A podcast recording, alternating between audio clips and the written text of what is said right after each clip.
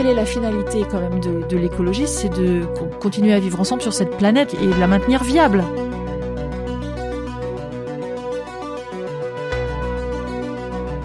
Bienvenue sur Sismic, le podcast qui explore les futurs à partir de ce qui bouge aujourd'hui.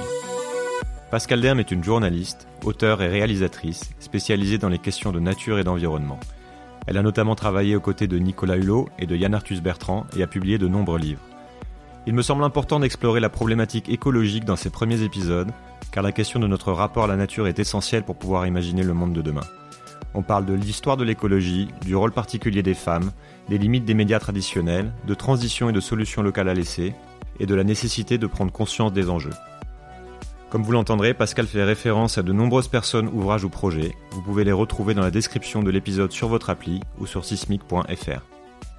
Euh, merci de me recevoir. bonjour Pascal Lerme. Bonjour. Pascal Lerme, ça fait très interview officielle. Donc bonjour Pascal, on va recommencer. Bonjour Julien. Donc bienvenue dans Sismic. Euh, donc l'idée de ce podcast, c'est de jouer à se projeter dans le, dans le, futur pour comprendre un peu ce qui nous attend et réfléchir à, à ce qu'il faut faire aujourd'hui pour que demain soit un endroit sympa où vivre. Donc pour pouvoir bien se projeter, il faut déjà bien appréhender ce qui se passe aujourd'hui. Et c'est ce qu'on va faire un peu ensemble, notamment sur le thème de l'écologie et de l'environnement, parce que c'est un sujet qui nous semble être particulièrement important. Ben, on peut peut-être commencer par ça, justement. Pourquoi l'écologie, d'une manière générale, est un thème important aujourd'hui? Euh, ce, qui, me paraît important pour moi aujourd'hui, c'est de, dire qu'on est dans une étape où euh, hormis les débats, euh, les échanges, etc., qui sont toujours intéressants, cette prise de, conscience que l'écologie n'est pas un mouvement politique uniquement, parce qu'en France, on revient souvent à cette question-là. Ah oui, tu es dans l'écologie. Euh, avec alors quelle déception euh, cette écologie au niveau politique Non, l'écologie est une science. L'écologie est une interprétation du vivant et des interactions entre le vivant. Donc l'écologie nous renvoie de facto à notre interdépendance avec le monde vivant et avec les habitants de cette planète. Et c'est ça qui me semble intéressant aujourd'hui, c'est de réaliser cette interdépendance, c'est mon premier point, réaliser cette interdépendance à la fois avec l'ensemble des constituants végétaux, minéraux euh, euh, et humains euh, de la planète. Cette revenir à ce fondamental là me paraît intéressant, on pourra y revenir. Euh, d'où découle un déploiement de droits et de responsabilités euh, à la fois euh, spatiales mais aussi intergénérationnelles, qui est le deuxième axe qui me semble intéressant dans les enjeux de l'écologie aujourd'hui. Je pense à, à l'écocide, dont un certain nombre de pays se sont déjà emparés pour faire classer et pour aller vers une pénalisation des droits associés à des territoires, à des rivières, à des forêts. C'est quoi l'écocide L'écocide, c'est considérer qu'en fait la destruction de certains écosystèmes, de certains lieux, lieux sont sont voilà sont sont, sont pénalement euh, répréhensibles par la Cour pénale internationale dans, dans le sens où ils sont les détruire équivaut en fait à détruire des milieux de vie vitaux pour euh, des communautés, euh, pour les générations futures, etc. Donc c'est nous resituer nous humains dans une histoire de l'humanité où nous ne sommes plus tout puissants et au-dessus à un tenté de ces milieux, mais nous sommes dans une chaîne. Donc prendre conscience de, de, de là d'où on vient et de là où on va, c'est ça la prospective. Vous, on a fait l'Institut des futurs souhaitables. On commence par savoir d'où on vient pour essayer de, voir avec un, à la fois un faisceau de conjonction, la raison et l'intuition, à mon avis, et aussi une vision un mélange de tout ça pour voir où on va. Et euh, cette chaîne-là, à la fois cette indépendance et cette conscience de cette chaîne-là dans laquelle nous sommes, aujourd'hui spatialement avec des populations qui sont en Afrique, qui sont euh, au Népal, est importante pour euh, pour continuer à croiser cette à, creuser cette à explorer cette écologie qui à la fois est basé sur des euh, écosystèmes vivants et aussi sur les services que peuvent nous rendre ces écosystèmes. C'est aussi un troisième point qui paraît intéressant aujourd'hui, c'est que les services écosystémiques ne sont pas seulement économiques, ne sont pas seulement politiques, ne sont pas seulement euh, les supports de notre euh, économie, de notre économie vivante, vivante, mais sont aussi des services de santé et qui sont des services de santé physique, émotionnel et cognitif très important. Et ça fait partie des recherches qui sont notamment menées à Stanford, où je vais aller en, en même, et ça fait cinq ans que je suis en relation avec ces personnes, c'est que la nature est un pourvoyeur essentiel de santé physique, émotionnelle, cognitif. Et donc, à contrario, se couper de cette euh, nature, ça n'est pas uniquement, euh, ça n'est pas uniquement euh, dommage pour nous, pour nos enfants, etc. Ça nous coupe de liens vitaux, ça nous, ça génère des dépressions, ça génère des toute une série de de de, courts-circuits physiques qui peuvent entraîner à la fois des maladies, mais aussi des problèmes de psychologie, de troubles mentaux importants. J'allais voir j'ai filmé un scientifique en Allemagne récemment qui s'appelle le professeur Meyer Lindenberg qui a étudié en fait euh, l'impact de la vie en ville versus de la vie dans la nature et surtout euh, en fonction de l'origine des personnes qui l'étudiaient, c'est-à-dire le fait d'avoir habité, vécu dans un milieu rural, est-ce que ça nous provoque une résilience par rapport à ce que peut nous entraîner la, vie dans un milieu urbain ou, ou pas? Euh, Et donc il, il, a, il a clairement montré que la vie dans les villes activait vraiment l'amygdale, qui est le centre de, du stress et de la peur et de la fuite beaucoup plus que les personnes euh, qui vivent dans le milieu naturel, mais aussi les personnes qui sont nées en ville et qui n'ont pas eu cette euh, couche, je dirais, de confort euh, de la nature sont beaucoup plus sensibles à toutes ces questions-là. Et on sait que les taux de dépression et de, schizophrénie sont de 20 à 40% plus importants dans les villes. Ça n'est pas par hasard, évidemment. C'est, c'est des milieux qui sont, qui affectent notre santé. Je dis pas que tout le monde doit aller vivre à la campagne. Bien sûr, ça n'est pas mon propos le, le, film que je, je réalise, Natura, euh, s'inspire de, de, de, de, ces recherches qui sont menées dans le monde entier, du Japon, au Canada, à Stanford, à Oxford. Il y a eu des compilations en plus très intéressantes qui montrent qu'effectivement, voilà, donc il y a des services écosystémiques pour notre santé mentale et physique très importants que, que l'on que des scientifiques pionniers dans leur domaine sont en train de mettre à jour et ça va faire sans doute avancer aussi l'écologie dans cette direction de la santé environnementale. Ok, bon, c'est une belle intro. on va essayer d'aborder un peu tous ces thèmes-là euh, de manière séparée, donc notamment revenir aussi sur un sujet qui m'intéresse sur le, le rapport de l'homme avec la nature et, et, comment ça peut nous aider aussi pour mieux appréhender euh, ce, qui, ce qui va arriver demain. C'est là qu'on pourra parler des femmes. Exactement. Vous parliez de, du fait que le, le politique, pendant longtemps, l'écologie a été traitée comme un mouvement politique, enfin reprise par un, comme un mouvement politique, et du coup j'avais l'impression que c'était notamment quand j'ai grandi, que c'était un peu euh, un sujet à part, traité en dehors du reste, comme si c'était une euh, quelque chose justement qui n'était pas connecté au reste, et que euh, aujourd'hui c'est un peu en train d'évoluer. Est-ce que est-ce que j'ai raison de dire ça? Est-ce que justement il y a une évolution par rapport à ça, notamment dans la manière dont le politique traite ces sujets-là, ou alors pour avoir fait des, des études de sciences politiques, c'est vrai que dans mes euh, donc il y a une vingtaine d'années, euh, il n'y avait pas, il n'y avait aucun cours de développement durable. Donc dans les années 90, aucun cours de développement durable. Évidemment pas d'économie sociale et solidaire. Euh, il n'y a pas eu mention du mot écologie en trois ans de Sciences Po, pas, pas un mot. Aujourd'hui, je sais que ça a beaucoup changé, qu'ils sont même sur euh, des thèmes euh, de méditation dans l'entreprise et ils ont beaucoup évidemment ils sont sur une ouverture en plus de, des sciences politiques donc c'est c'est je crois qu'aujourd'hui euh, d'après ce que j'ai pu aller voir sur le terrain je suis journaliste je suis auteur je suis réalisatrice j'aime aller voir les euh, les réalisations donc je suis moins, je suis moins dans la théorie. Enfin, je suis pas dans la théorie seule. J'ai besoin d'aller voir, d'aller rencontrer la, physiquement les personnes qui agissent. Et c'est ça qui m'intéresse. Cette question, cette part de l'humain dans, dans, dans les évolutions que nous connaissons. Donc j'ai été voir des territoires qui avaient euh, qui avaient euh, innové parce que c'est ça aussi qui est intéressant dans l'écologie. On est bien loin d'un retour à la chandelle.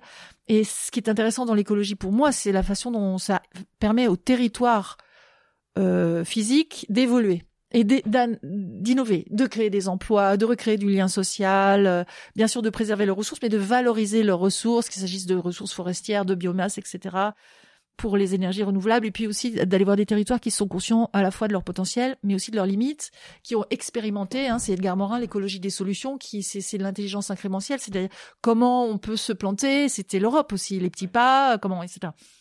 Donc pour moi, d'après ce que j'ai vu dans les territoires, et ça a été l'objet d'un livre qui s'appelait euh, Ils l'ont fait, ça marche, comment l'écologie change déjà la France. Donc là, j'étais voir des, représentants à la fois du monde politique, associatif, citoyen. J'ai vu que ces minorités actives, hein, comme dit euh, Erwan Lecoeur, ces minorités actives sont celles qui peuvent entraîner des territoires sur des innovations, en termes de euh, ça, va ça va très loin. Ça va de, du bio du bio dans les écoles à la création de l'économie sociale et solidaire à l'habitat participatif. Je pense à Strasbourg qui est très à côté de l'Allemagne où ça se pratique depuis longtemps il y a beaucoup d'expérimentations dans les territoires il y a eu mais quand ces expérimentations ont réussi encore que le mot réussi, il faudrait en parler.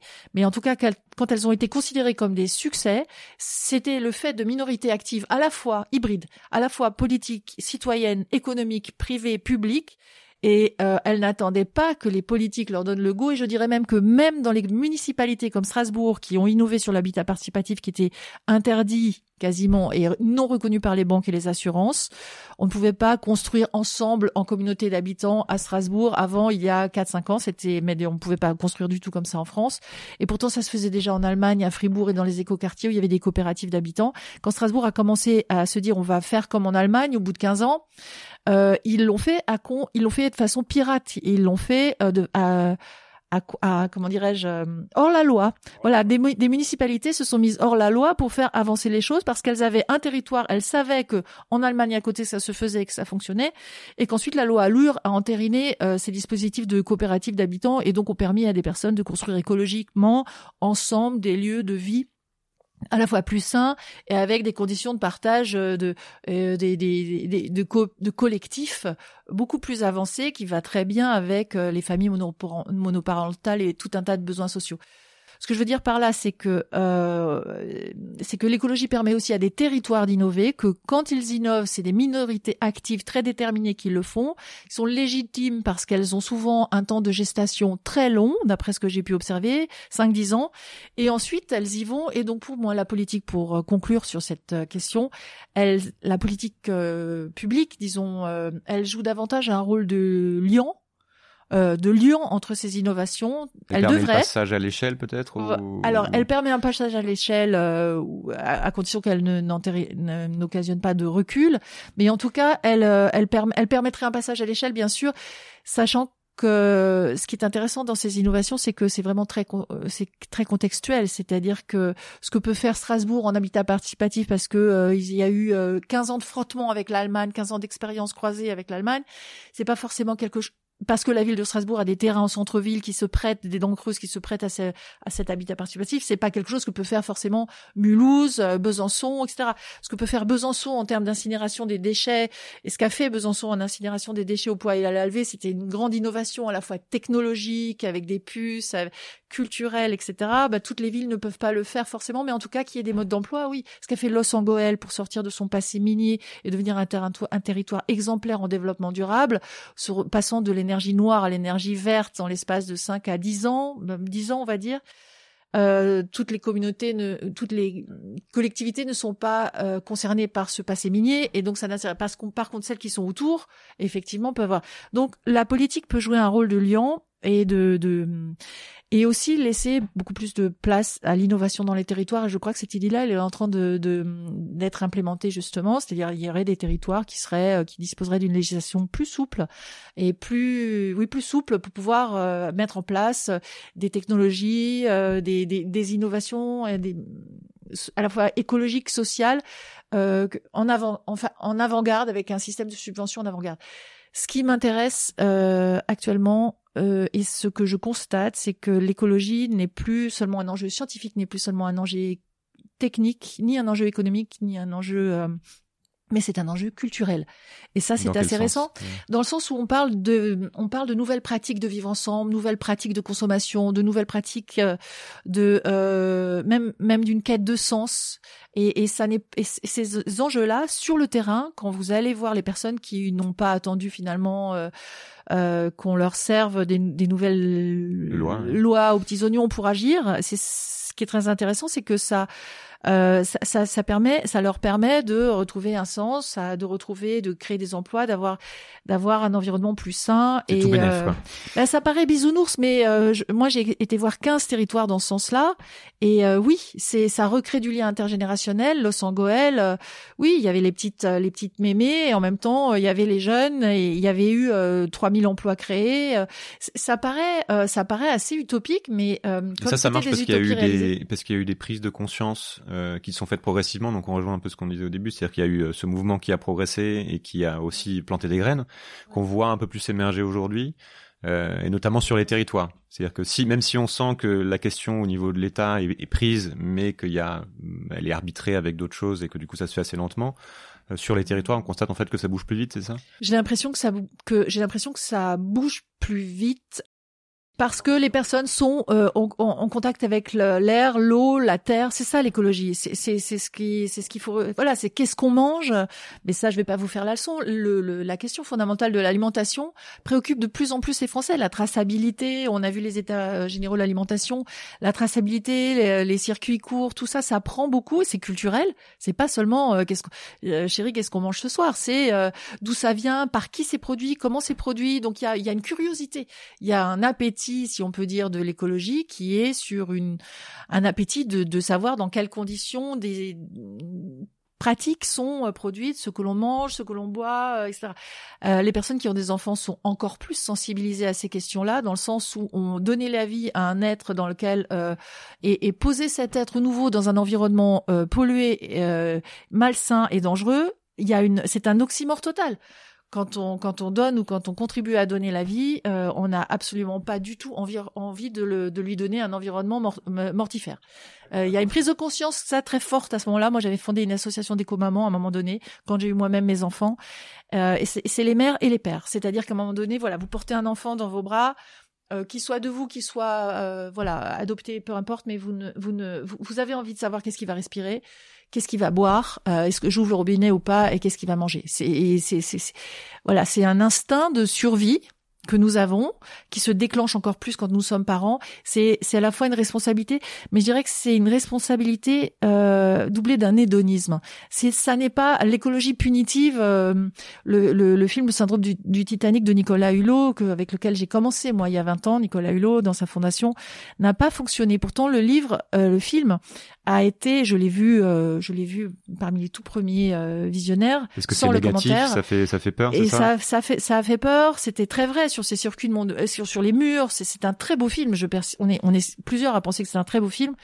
Il n'a pas fonctionné parce que les gens n'ont pas envie qu'on leur revoie des peurs. Euh, ou alors euh, il faut que ça soit vraiment de la collapsologie euh, très très puissante qui qui, qui, déclenche une prise de conscience. Mais juste faire peur, montrer des choses, On a besoin de récits aussi de positif, voilà, Il y, a un besoin de récits et ça aussi c'est culturel. On a besoin de mythes, on a besoin de de de de, de, de monde de désirable, d'aller de l'avant. On a besoin de, nouvelles valeurs. J'aime bien en fait cette, ce mot de, de la communauté de l'Institut des futurs souhaitables alors, l'Institut Futur Sautage, je précise, c'est une, une, une, formation, un cycle de formation que on a fait tous les deux. Donc c'est pour ça que ça revient. L'Institut des futurs souhaitables, euh, présidé par euh, notamment par Mathieu Baudin, et parmi les valeurs effectivement du monde durable et à, la fois lucide, en lucidité, mais aussi en, en désir de, de, de, contribuer positivement à, à, un autre monde. Hein. On est des conspirateurs positifs, on peut le dire. Euh, on parle de passer de la bienveillance à la bienveillance. Et en fait, cette idée de bienveillance me plaît beaucoup dans le sens où on est très loin de euh, du simple euh, de la gentillesse et de voilà de l'ouverture de cœur, euh, etc. Même si c'est très bien. On est sur un optimisme offensif, ça, et, je trouve que on est, il y a des, il y a des, il y a des pressions, il y a des lobbies. Vous, vous, allez, vous allez sans doute parler de tous ces combats-là. Je pense à Corinne Lepage. Il y a des personnes qui se battent et qui connaissent Valérie Cabanès sur End of Ecocide on Earth il y a des personnes qui se battent sur ces sur ces questions-là et je et Vandana Shiva bien sûr il faut se battre mais en même temps voilà il y a des il y a des solutions euh, à, à, trouver aussi. Et que l'écologie en fait est devenue un, un mouvement beaucoup plus large que que la simple question enfin qui est pas simple d'ailleurs mais de de l'environnement et que ça où il y a une prise de conscience sur le fait que en fait c'est beaucoup plus large que ça, que ça rejoint nos modes de vie, nos modes de consommation, que et que ça répond justement à la question, euh, surtout à cette époque où justement l'angoisse monte. On parlait de l'angoisse euh, qui peut être générée par un film comme celui de Nicolas Hulot à, juste titre à mon, à mon sens, mais qu'à mesure que tout ça monte, il y a une prise de conscience qui euh, que déjà un il va falloir agir, et que deux finalement c'est plus large que simplement du recyclage par exemple pour, pour caricaturer et que euh, et que du coup on a besoin de poser la question de comment on vit d'une manière large comment on interagit donc c'est un, un peu tout ça en fait et, du coup euh, ça se passe plus au niveau local parce que c'est peut-être plus facile aussi de mettre en place des choses concrètes euh, à expérimenter. Mmh. Même si c'est des communautés de communes de, de, de, de, de 20 000 personnes. Hein. On parle pas de 20 personnes là. Besançon, l'incinération euh, au poids et c'était 200 000. non, mais c'est intéressant de, de, voir les échelles qui peuvent être aussi petites, mais qui peuvent être aussi importantes. Quels sont les freins et les, à ce enfin, à quoi ce type de d'initiative peut s'opposer? Quelles sont les, les, difficultés justement pour mettre en place euh, il y a des difficultés qui sont inhérentes au fait que euh, que c'est des personnes qui ne se parlent pas toujours. Donc on, revient à l'humain. Quand vous quand vous essayez d'impliquer euh, l'écologie industrielle en Rhône-Alpes, moi j'avais j'ai eu des responsables politiques de la région Rhône-Alpes qui m'ont expliqué mais très bien l'écologie industrielle, mais vous avez effectivement quelqu'un qui va rejeter des, des, des, fumées que que l'entreprise d'à côté va pouvoir utiliser pour se chauffer. Mais ces personnes qui se parlent pas, qui sont incapables de, enfin qui ne sont pas du tout habituées à gérer leur flux et leur stock euh, ensemble, c'est des choses très simples comme ça. Donc il y a un temps comme ça de, de, de, de, dialogue et de quand par exemple euh, Lyon, euh, la ville amie des aînés, doit parler avec, veut faire une politique intergénérationnelle, mais il doit parler à la fois avec des personnes qui sont dans les espaces verts pour gérer les espaces verts de façon à ce que les, aînés puissent marcher sans se casser la gueule, ou avec les transports publics pour voyez, pour, pour, pour peut-être même inciter les, les chauffeurs à conduire différemment. Ça, ça va, ça va se nicher. Ça, pour moi, c'est de l'écolo-vie d'une certaine façon. Euh, donc ça, ça va, voilà, c'est compliqué parce que faire parler euh, toutes ces personnes, mais c'est ce qui est formidable dans l'écologie, c'est qu'en fait c'est un, c'est un vecteur de, de lien. On va dire, on n'est pas sur une, on est presque sur un sens, euh, allez, chamanique de l'écologie, dans le sens où c'est un vecteur de lien entre des gens, des espaces verts, des services publics, de la politique, de l'économie. Et ça, ça retisse des liens sur les territoires pour répondre à votre question. Et pour répondre à la question précédente, ça, ça, euh, comment dirais-je, ça permet à, à, tout un tas de gens de retrouver un sens à leur existence. Et c'est là où l'écologie. C'est quoi Ça reconnecte au réel d'une certaine manière à la communauté. Voilà, un sens à la communauté, un sens à la vie, euh, avec euh, des, des, conséquences très claires de ces actes. Quand, quand, quand des collectifs d'habitants euh, s'engagent à construire ensemble un immeuble écologique, ça va peut-être prendre deux trois ans et pas mal de réunions et pas mal de cacophonie, mais en même temps, au final, ils auront un lieu de vie qu'ils ont conçu, qui a leur image, où ils pourront euh, qui sera sain. Euh, voilà, ils ont bien sûr aussi une bonne conscience, mais mais mais c'est indépendamment de, du, du, fait religieux. Donc cette quête de sens, cette écologie du sens, cette écologie, euh, je dirais, de l'être. Aujourd'hui, elle me semble très très très importante. Alors, elle va pas toucher forcément tous les milieux financiers, bancaires, etc. Moi, j'ai de la famille qui travaille dans ces milieux-là, mais ils y arrivent ils y arrivent. Il y a une question d'âge aussi. Euh, c'est qu'ils y arrivent aussi à cette question de, sens même en étant dans des banques euh, qui font du business as usual. Une question d'âge, c'est-à-dire il y, a une vraie différence entre le. Euh, il y a, il y a des déclics. Il y a la, mon avis, mais c'est vraiment mon, c'est mon, bah, mon, avis. Voilà, parle autant. autant ça, ça reste toujours un avis. Tout Donc il y a certains, il y a des âges pour les déclics écologiques qui sont peut-être effectivement la, la, la, mise au monde ou la naissance des premiers mhm. enfants. Ensuite, il y a une période dans la vie où on a peut-être un petit peu le nez dans le guidon et, et si on n'a pas choisi ces métiers-là, métiers-là en lien avec l'écologie. Et puis, vers 45 euh, ans, voilà, je pense qu'il y a aussi une quête de sens qui, quelque chose d'assez organique. Et mais, mais, mais à quoi, à quoi sert tout ça? Et c'est là où la question du temps rejoint l'écologie question que j'ai travaillé aussi dans le sens où euh, voilà il y a, y a, ce vivre ensemble euh, dont on a parlé déjà sur un territoire ancré où la politique joue un rôle de lion mais où l'initiative est forte et puis euh, utiliser à la fois les nouvelles technologies qui sont qui sont qui sont très évolutives mais il y a aussi la question du, du comment on vit et sur quel territoire et la question du temps. Alors j'aime pas parler de décroissance dans le sens où je trouve pas ça très positif. Et puis euh, qui a envie de ça n'est pas la vie. La vie ne décroît ne décroît pas ou alors euh, sur la fin de la vie. Euh, ça, n'est plus l'âge des déclics, la fin de la vie. C'est l'âge d'autres, enfin, de déclics écologiques. Mais je crois qu'il y a une question du temps qui est importante et j'ai fait un tour du, d'Europe en fait des personnes qui après s'être réapproprié leur espace et leur euh, milieu de vie se réapproprient le, le temps ont essayé de se réapproprier leur temps ça me paraissait intéressant comme démarche parce que j'ai au début donc j'ai été voir des écoquartiers des territoires, des personnes qui avaient décidé de de de, de, créer écologiquement leur euh, leur milieu de vie et j'ai vu que ça pouvait fonctionner. On en a parlé tout à l'heure quand ils étaient euh, sur ces conditions de minorité active, euh, de d'hybridation, de pluriétiquette, etc. Mais euh, la question du temps, elle est, elle est autrement plus épineuse euh, et elle est liée, elle induit des choix de consommation, de, de, de, consommation, dans le sens où on, qui peut vivre hors de l'économie mondiale? C'est c'est un luxe que très peu de personnes peuvent se permettre. Euh, donc il y a des choix évidemment de consommation, il y a des choix de, il y a des lieux où on peut vivre un peu plus lentement que d'autres. C'est vrai que dans des villes effrénées, euh, et pourtant quand je vois Carl Honoré, Carl Honoré que j'ai rencontré qui a écrit l'éloge de la lenteur, à Londres, vivant à Londres, dans une activité effrénée pour sa part, euh, qui il s'est aménagé des bulles dans sa vie. Il y a, il y a, il y a, il y a, une, façon de, de pouvoir se réapproprier son temps, mais cette question du temps, elle est essentielle dans le sens où euh, l'écologie, euh, le, le, le, flux économique dans lequel nous sommes est entièrement fondé sur le temps, sur la rapidité d'exécution, sur sur la bourse, sur la, rapidité.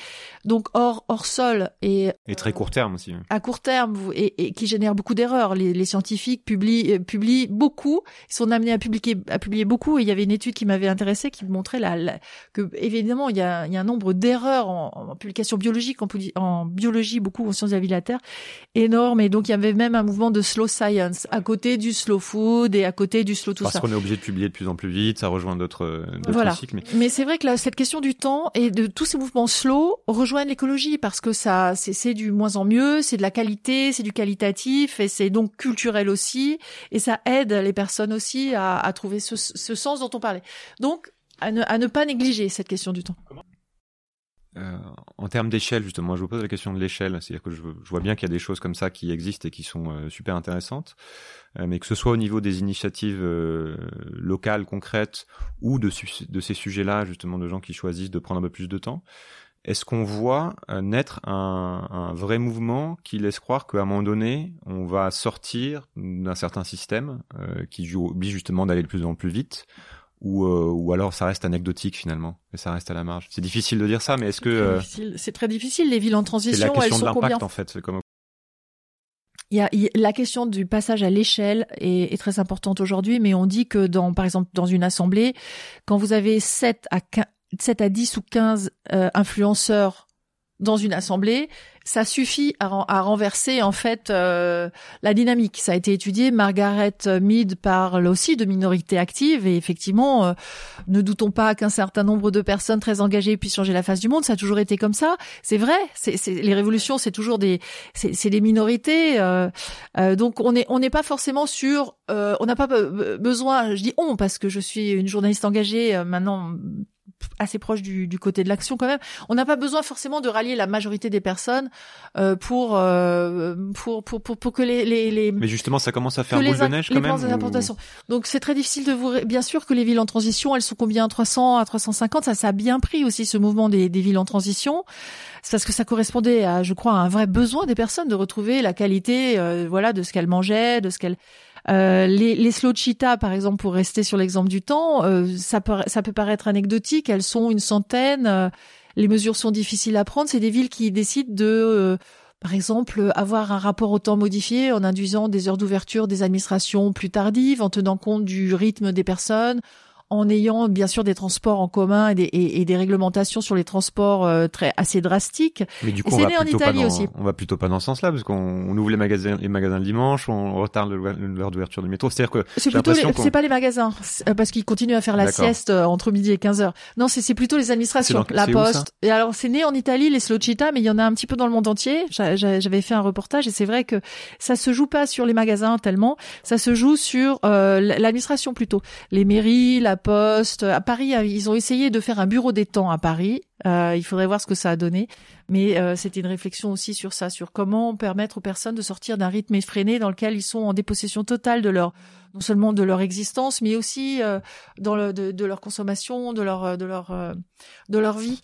Or, on est à l'inverse là dans de l'écologie qui est, à mon avis, plutôt une réappropriation de, de sa vie, de sa nourriture, de, de son environnement. Enfin, en tout cas, hein, une voie vers la réappropriation. Euh, c'est pour ça que c'est tellement difficile à évaluer. Justement, sur le thème de la décroissance, alors même sans aller jusque à, à creuser sur ce thème-là ou à prôner ce thème-là, ou ce thème-là ou à être d'accord, il y a cette idée que des, causes profondes de euh, des dérives écologiques, de la manière dont on exploite l'environnement, etc. Euh, c'est le fait justement que ça va trop vite, que les cycles de consommation mhm. sont trop rapides, euh, et que et, par ailleurs ça correspond, ça plaît à de moins en moins de gens finalement, puisque ça crée d'autres d'autres types de troubles, des maladies ou le burn-out. Donc on commence à voir les limites. Mais néanmoins, enfin, moi, j'ai pas vraiment l'impression que ça ralentit. C'est-à-dire que je prends l'exemple, par exemple, de ce qui se passe à Paris, puisqu'on y est, avec euh, la tentative d'Anne Hidalgo de fermer les voies sur berge, qui est l'activité euh, fraîche, justement. Donc, de dire, OK, on va faire quelque chose pour l'environnement, faire une, tentative mmh. dépolluer, mais ça s'oppose, en fait, directement à tellement d'autres choses qui sont liées à bah, la rapidité d'accès à la ville, donc on revient à la problématique du temps, la praticité, euh, que en fait ça, ça c'est très difficile. C'est très difficile un à appréhender pour beaucoup de gens qui sont confrontés à une autre une autre réalité euh, voilà. Et donc c'est toujours la problématique de court terme long terme. Et deux parce que ça marche pas forcément tout de suite même sur la problématique environnementale. Donc personne ne dit que c'est facile. C'est très difficile. D'autant que cette pollution là sur la santé malgré le, les, les chiffres alarmants de l'OMS elle est invisible. Euh, les médecins eux-mêmes, euh, moi j'avais interviewé quelqu'un qui m'avait menti éhontément, qui d'ailleurs est, est, passé depuis devant le conseil des médecins, un pneumologue euh, qui était dont l'hôpital était au bord du périphérique et qui m'avait euh, non non il y a, qui m'avait menti en disant euh, mais alors qu'il était payé? pas de problème aucun problème l'OMS euh, les particules fines tout ça ça n'existe pas il était payé par le périphérique ou... il était payé par non il était payé par par par des industriels automobiles. Et donc ça ça ça a fait grand bruit. Et effectivement moi je l'avais il était en face de moi il m'a menti. Et trois mois après il est, il est passé il a été mis en, en examen. Et quand vous avez en face de vous un ponte un pneumotologue avec quelqu'un qui est en train de cracher ses poumons dans son qu'on venait de filmer dans, dans, son bureau et qui lui dit et qui me dit, mais qui lui a d'abord dit à elle et à son enfant, non, non, vous risquez rien, votre, vos, problèmes d'asthme qui sont arrivés comme ça depuis que vous habitez au bord du périphérique, c'est un hasard, ça n'a rien à voir, c'est psychologique vous, vous, vous comprenez qu'il faille euh, des qu'il faille des combats des combattants qu'on est on a parlé beaucoup de valeurs de culture etc de bien et de camp de sens. Mais je vous disais aussi que euh, ce, ce, ce, pouvoir des lobbies bah, euh, des industriels etc voilà. On est on est peut-être à un point de bascule mais il y a encore beaucoup d'engagement à avoir. Et ça a beau être culturel peut-être qu'on est assez proche de, du point de bascule mais on est on est quand même encore dans, on a besoin de Corinne Lepage, on a besoin de lutte contre les, quand Renault, parce qu'il y a une, il y a un pouvoir de l'oubli qui est incroyable. Renault continue à faire des bénéfices alors que les voitures étaient, euh, étaient complètement hors la loi sur le plan des, normes et des pots d'échappement. Ça n'empêche pas les gens d'en acheter. On n'en parle plus, donc il y a, y voilà, il y a cette rapidité aussi des médias. Moi, je suis assez bien placée pour savoir que que euh, en fait voilà il y a, y a, une résilience il y a une euh, pas une résilience parce que c'est un terme positif il y a un oubli voilà il y a il faut pas négliger ce facteur comment comment le métier de journaliste évolue par rapport à ça justement s'il évolue? Parce qu'il y a aussi de plus en plus de pression sur ça le. Ça évolue pas, en fait, dans les médias. C'est pour ça que ce que vous faites est très bien, parce que ça n'évolue pas du tout du côté des médias. Quand un média comme l'Hebdo veut faire un média indépendant, euh, veut, veut, veut, ah, s'affiche comme un média des, des nouveaux euh, conspirateurs positifs et veut euh, des nouvelles vers l'heure et qui commence par faire sa une sur Nicolas Hulot et sa vie sexuelle, on, on se rend compte que, et moi j'ai des amis qui travaillent dans ce magazine, à, à quel point on n'y est, on n'y est pas on n'y est pas. Et euh, voilà, on n'y est pas. Et les chaînes qui y sont, les Ushuaïa, etc., c'est des chaînes sur c'est des chaînes sur abonnement, donc euh, tout le monde ne voit pas beaucoup. Par contre, ce qui marche et ce qui marche de plus en plus, c'est les documentaires. Ça, vous avez vu. Voilà, demain. Euh, on a le travail d'Élise Lucet aussi sur certains sujets. Et, elle, est, elle est formidable. Moi, j'adore. Donc ces documentaires-là, alliés à quelques émissions encore euh, résistantes qui font du lobby sont essentiels. Mais je crois aussi beaucoup au, à la beauté des images de Yann Arthus Bertrand que j'ai que j'ai connu pendant un an et demi, deux ans, parce que voilà, il y a ces chocs salutaires aussi qui font peut-être tout, tout autant qu'un rapport avec des chiffres pour euh, susciter cette prise de conscience de l'opinion qui mine de rien n'est pas si négligeable que, que cela. Il euh, y, a, y, a, un mépris effectivement d'un certain milieu euh, en disant de toute façon on fait ce qu'on veut et ils oublieront. Euh, non, y a, y a, on voit euh, on, on, voit que depuis 20 ans il y a quand même des stades de prise de conscience qui sont euh, qui sont quand même assez importants et euh, l'engouement pour les circuits courts, pour le, le, bio est quand même en expansion. Il euh, y a quand même un, tout un tas de, de, de, de, d'indices, de faisceaux de conscience qui montrent que ça progresse et les gens vont pas non plus, faut pas les prendre pour des cons. Euh, je persiste à penser que si on avait un petit instrument, une petite application qui permettait nous individuellement de sortir, de savoir quand on sort, si, si l'air, si l'OX, si l'azote, le dioxyde de carbone sont au-dessus, au-dessus des normes, pareil pour l'eau, mais dans son téléphone. voilà, je lance un appel. Il y en a une qui s'appelle Plumes Lab. Qui ça, je sais, Plumes Lab. Plumes Lab, c'est sur, c'est sur l'air. Mais si on avait la même chose dans le même téléphone pour l'eau, pour l'air, euh, voilà, vous voulez acheter un terrain, Pareil, vous faites, euh, vous, avez accès à ces vaisseaux et à, et à tous ces banques de données Internet. L'Europe voulait faire ça à un moment donné pour rendre public ces données sur à la fois la pollution industrielle et de l'eau, etc. Parce que ces pollutions soient invisibles.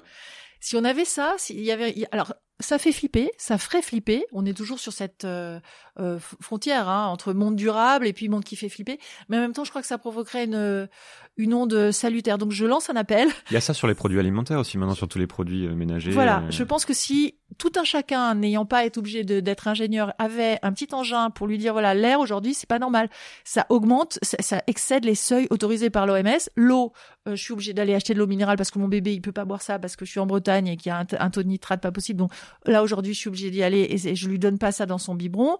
Euh, le, ça, j'achète pas ce terrain parce qu'on est on est sur un, terrain Céveso et voilà.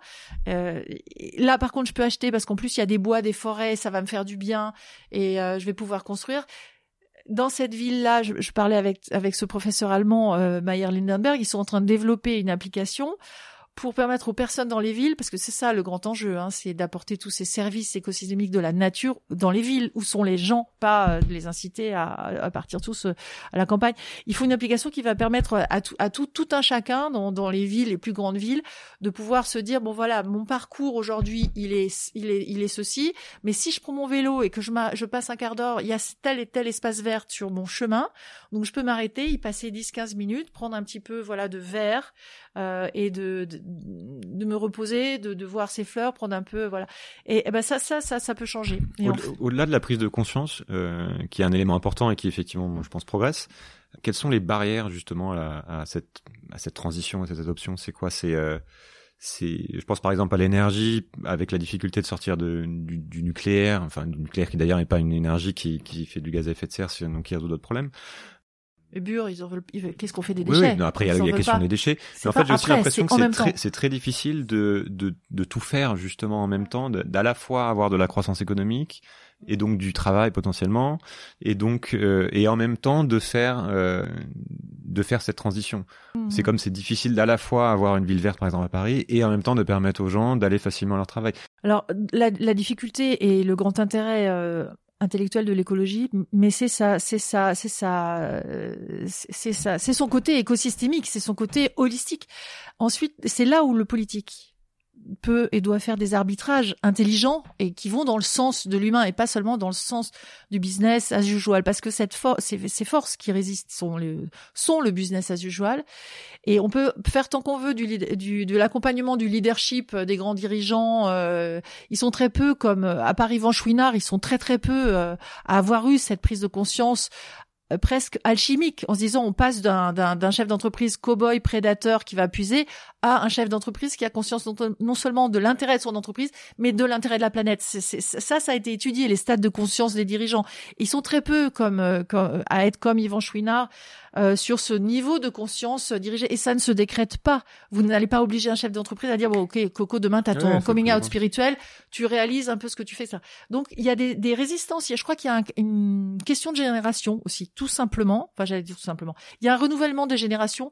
Les jeunes, euh, les jeunes euh, entrepreneurs et les jeunes en général sont beaucoup plus naturellement sensibilisés. Ils sont sous, ils sont beaucoup à retourner à la permaculture, à ouvrir des lieux, à, à créer des pépites. Je pense à Maxime de Rostelan, mais pas seulement, à Marc de la Ménardière.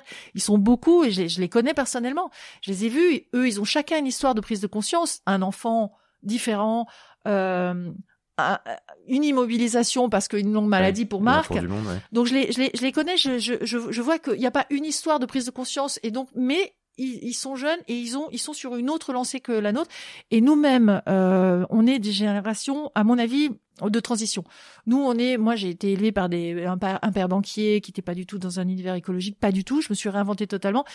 Et on, on, tient la main maintenant à des générations de 25-30 ans et qui, qui, qui, sont des, qui sont spontanément, qui vont spontanément pas passer par nos, par nos erreurs. Et c'est pareil pour certains pays d'ailleurs, mais qui vont directement aller à cela. Alors après, pour le nucléaire, pour répondre à votre question sur le nucléaire, etc., c'est très compliqué. C'est vrai que euh, la vision holistique de l'écologie, c'est quelles alors qu'est-ce que c'est sortir? Déjà, ça n'a pas de sens. Sortir quand, comment? Et en combien de temps, surtout en combien de temps? Et puis, la question des déchets, elle, des déchets, elle se pose pas euh, elle se pose pas après ou si on y si on à le temps, elle se pose en même temps, c'est-à-dire que vous faites du nucléaire, mais qu'est-ce qu'on fait des déchets euh, pour, pour pour les enfants? Et on voit bien qu'à Bure, ça va remplacer Notre-Dame-des-Landes, sans doute. Ils sont tous partis, à mon avis, à Bure, et il y a des il y a des gros il y a, il y a des gros enjeux de résistance. Ces résistants-là ne sont pas forcément dans le champ démocratique. C'est ce qui m'inquiète beaucoup parce que je les ai rencontrés. Ils sont vraiment dans une violence pour certains extrêmes, pas tous. Euh, mais euh, il y a des enjeux de démocratie quand même à, conserver. On ne va pas vers un fascisme et une dictature verte. On est on est d'accord. Euh, on est on est bien d'accord. Donc il y a il y a quand même un arbitrage politique à faire. Mais le politique, quand il fait ses arbitrages écologiques sur les voies sur berge, il est clair qu'il y a eu des résistances énormes des lobbies des taxis et des lobbies des automobilistes. Il y a eu des arbitrages qui sont faits. Il faudrait en parler directement avec Anne Hidalgo pour voir, pour comprendre ça. Ça serait très intéressant de raconter l'histoire de, bon, on sur des journalistes. voilà. On va l'interviewer. Euh, pour moi, le nucléaire, c'est un, c'est un, un, bon exemple euh, de la difficulté d'une transition. C'est-à-dire que d'un côté, on a une énergie qui nous permet de plutôt bien se positionner sur la, sur la question, enfin sur le, Mm. sur la question des, de l'émission des, gaz à effet de serre, qui est la priorité euh, admise ou acceptée au niveau mondial. Aujourd'hui, voilà, on se dit la priorité des priorités, c'est de lutter contre le réchauffement climatique et donc de limiter les, les émissions de gaz à effet de serre. Et la France dit ah bah c'est super, nous on a on a une solution qui est que je sais pas 70-75% de notre énergie produite par euh, euh, par le nucléaire qui n'émet pas ça. Du coup, ça, le nucléaire pose d'autres problèmes, notamment sur le plus sur le plus long terme comment on, comment on fait l'arbitrage justement? C'est-à-dire qu'on a l'impression que si on veut résoudre un problème, on en, on en cause un autre en fait. C'est-à-dire donc de, de, dire ok, on va sortir du nucléaire très rapidement, sans poser la question. Non mais sur 25 ans, mais de dire on sort du nucléaire et donc on va développer euh, sans, sans baisser notre consommation énergétique ça fait qu'on va devoir euh, rouvrir des usines à charbon comme ils ont fait en Allemagne, par exemple. Oui, non, mais c'est, vous, vous venez de le dire parce que vous le savez déjà. Ça n'est pas possible. C'est pas possible. Donc on, on fait du nucléaire tout en, c'est un bouquet de solutions. Euh, et après l'arbitrage. Petit à petit développer le renouvelable. Tout en, tout en faisant du nucléaire, on développe de l'énergie renouvelable parce qu'il est vrai que les investissements qui sont portés sur le nouvel, la Cour des comptes l'a, l'a, quand même clairement euh, assez dit euh, qu'il y avait des, des dérives euh, et, et qu'il y avait une rentabilité qui n'était qui n'était plus là là pour le coup à court terme notamment en fonction de, à cause du renouvellement et des questions de sécurité et des déchets qui, qui doivent être toutes tous pris ensemble dans, dans l'évaluation de, des coûts économiques et de la rentabilité. Ça a été, ça a été dit. Pour autant, euh, on ne peut pas sortir du nucléaire évidemment du jour au lendemain. C'est une évidence crasse à, à, à redire. Et, et, et, ce qui est vrai, c'est que les, investissements qui sont qui seraient menés pour euh, rénover des centrales nucléaires désuètes euh, à grands frais et avec beaucoup d'incertitudes ou euh, financer, euh, aller dans cette course à l'avant qui, qui, qui quand même encore une tendance des, grands travaux, des, etc. Cette, euh, sans, prendre en compte les déchets et, euh, ces investissements-là ne seraient pas réalisés sur les énergies renouvelables et ne seraient pas réalisés évidemment. Donc c'est concomitant. Il y a il y a forcément des efforts de consommation énergétique à faire en même temps que des investissements sur les énergies renouvelables, en même temps que se fixer quand même cette ligne de conduite de sortir du nucléaire parce que euh, quelle, est la, quelle est la finalité quand même de, de l'écologie C'est de continuer à vivre ensemble sur cette planète et de la maintenir viable.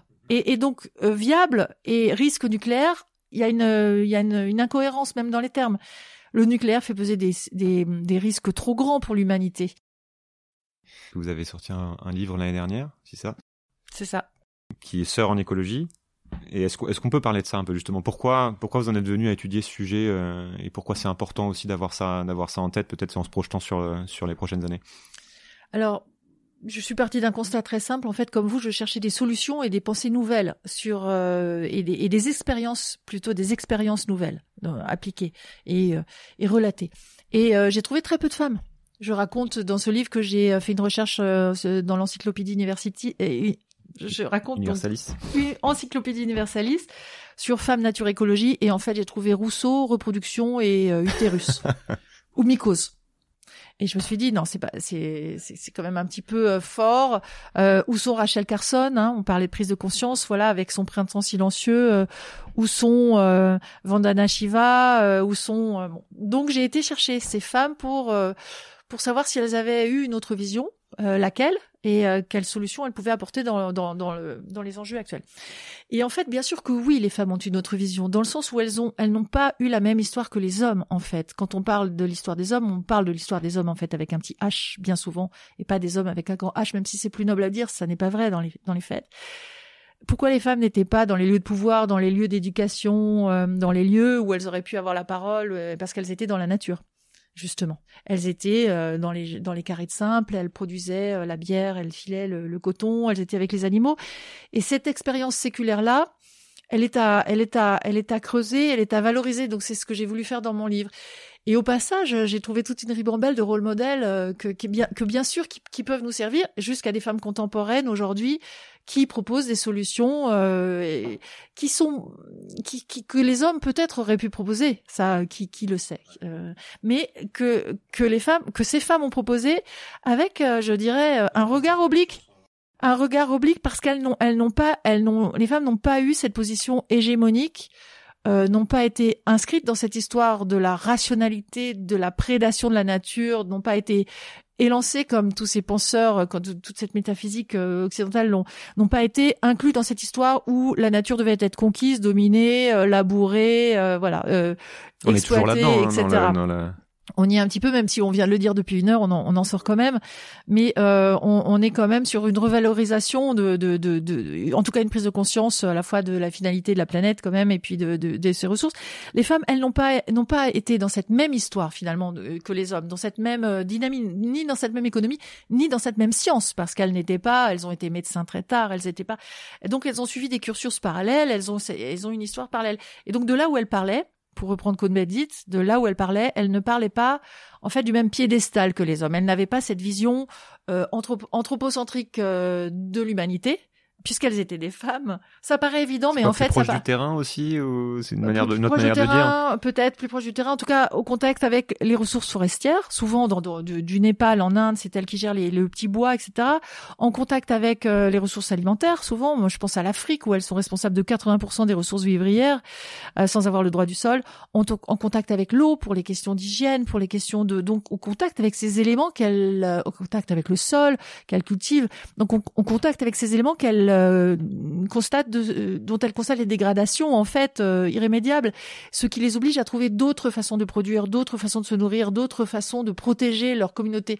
On n'est pas sur du communautarisme. Quand une femme par exemple dit non, je ne veux pas un dépôt de produits chimiques à côté de l'école de mon enfant, je pense à Love Canal aux États-Unis, elle ne va pas se contenter de dire non. Elle crée un, elle crée un acte de loi qui maintenant empêche le dépôt de, de produits chimiques à, à, côté des proches des maisons d'habitation. Elle crée un centre de justice environnementale, on est sur la justice environnementale souvent avec ces femmes aussi, euh, pour, euh, pour, pour, pour apprendre aux habitants à se défendre, les habitants souvent des quartiers pauvres, pauvres qui se voient euh, qui se voient envahis par ces par ces par ces pollutions chimiques. En fait, elle leur apprend à se défendre, à trouver le bon échelon administratif pour se défendre, à créer des pétitions, etc. C'est plus ancré dans le réel en fait, c'est ou dans une communauté ou dans un lieu. Oui, c'était ancré, mais mais ça peut être. J'ai découvert au passage des femmes qui ont porté des idées très fortes, comme Hildegard de Bingen qui était un des premiers médecins du Moyen Âge, comme Rachel Carson que on connaît, mais dont on ne connaît pas non plus forcément toute la, la, la finesse et qui a réveillé l'opinion américaine avec le printemps silencieux euh, en 1962.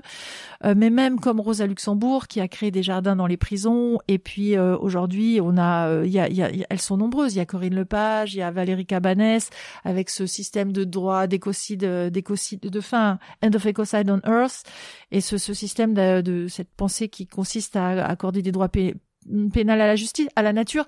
Je pense qu'en fait, ces idées-là, euh, elles ont ou Barbara McClintock ou euh, Lynn Margulis. On dit toujours oui, l'hypothèse Gaïa, c'est James Lovelock, mais il y avait une femme avec lui qui n'apparaît jamais.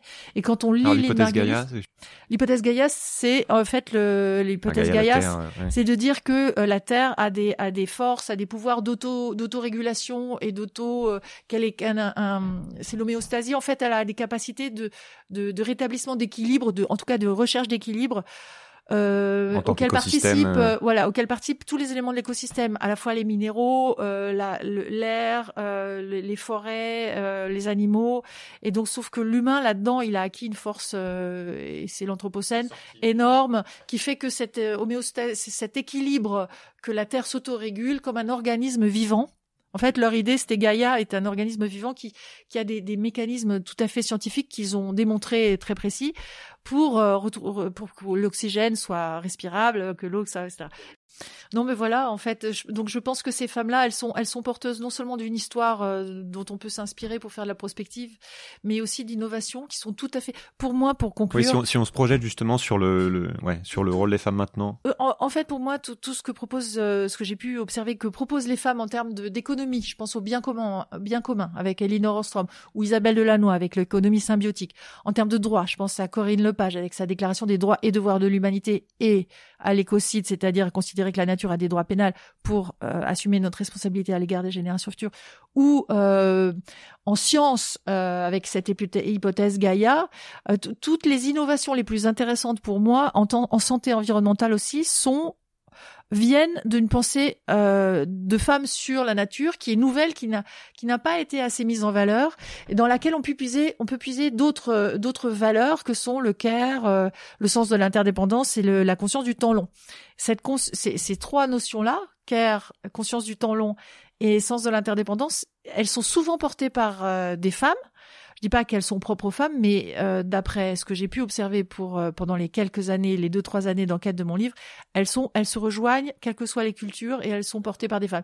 Vous parliez tout à l'heure du mot environnement. En fait, le mot environnement, pour moi, il est désuet. Parce que l'environnement, c'est ce qui nous entoure, c'est ce qui nous environne.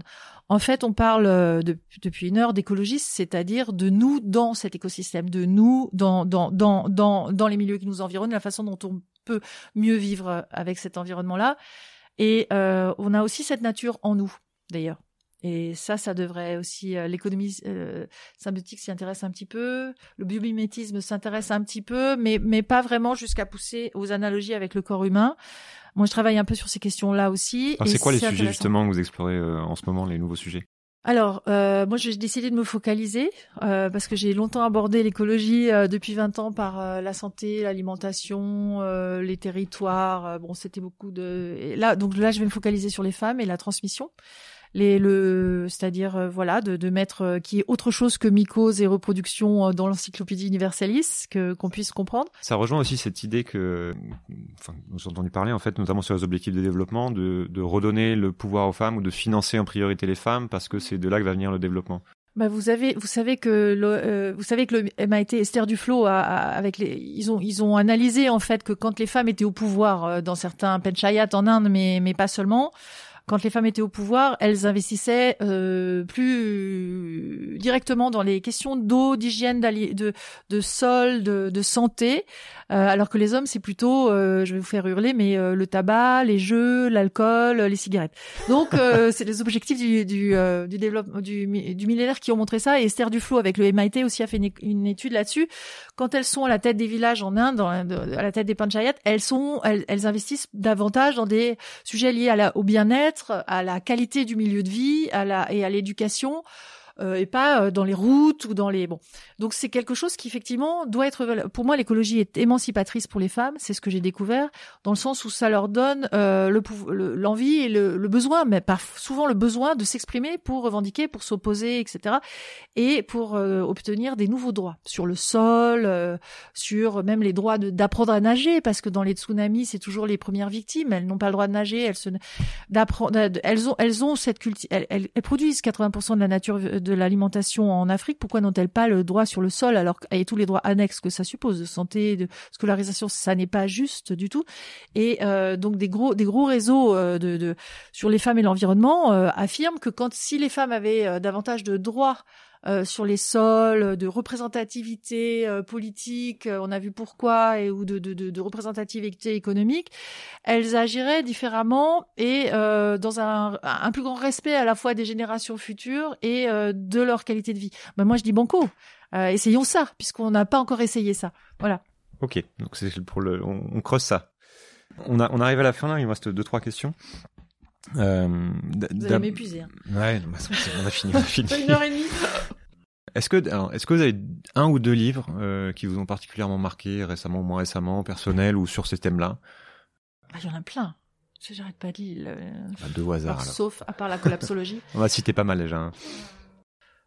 Relire Le Printemps silencieux m'a m'a frappé parce qu'elle fait la première enquête sur euh, les conséquences des, de la DDT sur la santé humaine. C'est une scientifique, une biologiste marine, et euh, elle, est, elle est à la fois dans un récit scientifique et fabuleux dans le sens où elle commence même par une petite fable. Donc elle, j'ai beaucoup aimé cette façon d'écrire à la fois scientifique et, euh, comment dirais-je sensitive. Moi j'aime beaucoup écrire, donc j'ai été émue par son style et à la fois par sa connaissance cette voilà pourquoi euh, pourquoi les, les, écrits scientifiques devraient être chiants. Euh, et on peut aussi utiliser voilà l'intuition, la culture. Donc, donc le, printemps silencieux reste pour moi euh, un, un, ouvrage clé sur la prise de conscience et pour avoir ouvert, ouvert l'esprit d'Al Gore et puis de toute la population américaine, on sait que c'est un livre qui est très documenté et en même temps qui est très imagé avec des métaphores. Donc ça parle beaucoup. Donc je dirais ça. Hein, non, j'ai bien aimé le, le, le j'ai bien aimé aussi euh, l'écocide, c'est vrai que le, le, le, le, livre de Valérie Cabanès m'a énormément plu parce que c'est une idée très nouvelle que des pays ont commencé à implémenter. Donc ça, c'est aussi intéressant de voir comment. Et euh, la nouvelle, en Nouvelle-Zélande ou en Inde et mm, où des territoires ont implémenté. Et donc ça m'a ça m'a beaucoup intéressé ce, ce livre qui est euh, vers un crime, un cinquième crime contre l'humanité ou autour de l'écocide. Le titre exact, je me souviens plus. C'est très bien aussi. Euh, mais il y en a, franchement, il y en a, il y en a plein. Je ferai une liste. Il faut choisir. Euh, c'est la difficulté de cette question. Voilà.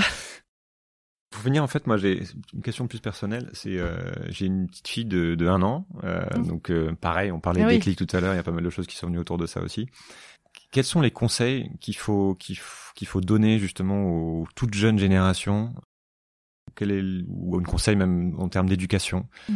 Pour mieux aborder ces sujets-là, mieux vivre le monde de demain Là, si on revient sur le thème un peu de, de, de demain et du futur, Comment on se prépare à tout ça? Il y a tout un tas de, de, nouveaux réflexes de vie alliés à l'écologie à mettre en place quand on est jeune parent pour accroître à la fois le, plaisir et aussi assurer la sécurité, passer le plus de temps possible dans la nature, dans la forêt. En Allemagne, en Autriche et au Canada, où je vais filmer en juin, il y a des écoles forestières moi, je trouve ça extraordinaire.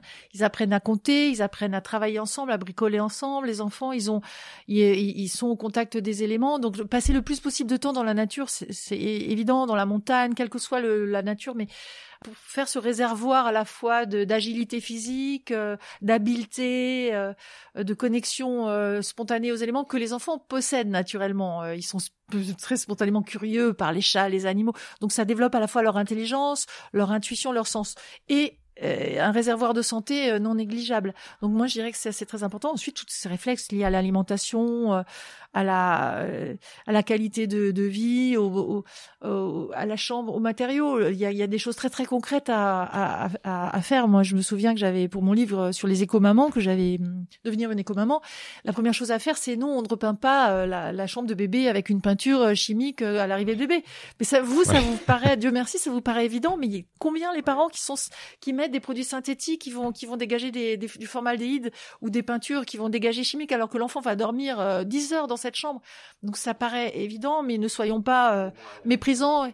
Voilà, ne soyons pas méprisants, ça fait partie des, choses très importantes. on a, euh, pris des très mauvaises habitudes sur ce sur ce genre de voilà, sujet. Voilà, les matériaux. Euh, bon, voilà. Donc il y a toutes ces questions-là, l'alimentation, et puis ensuite sur l'éducation, les emmener dans la nature répondra à pas mal de parce que il y a l'observation du vivant, il y a, y, a la, y a la beauté, la joie dans la nature aussi, sans aller jusqu'à une école euh, alternative. sans aller jusqu'à Captain Fantastique. Et voilà, exactement. mais c'est sur le temps aussi. La question du temps est importante, c'est-à-dire passer du temps qualitatif et non pas forcément quantitatif, mais qualitatif avec ses enfants.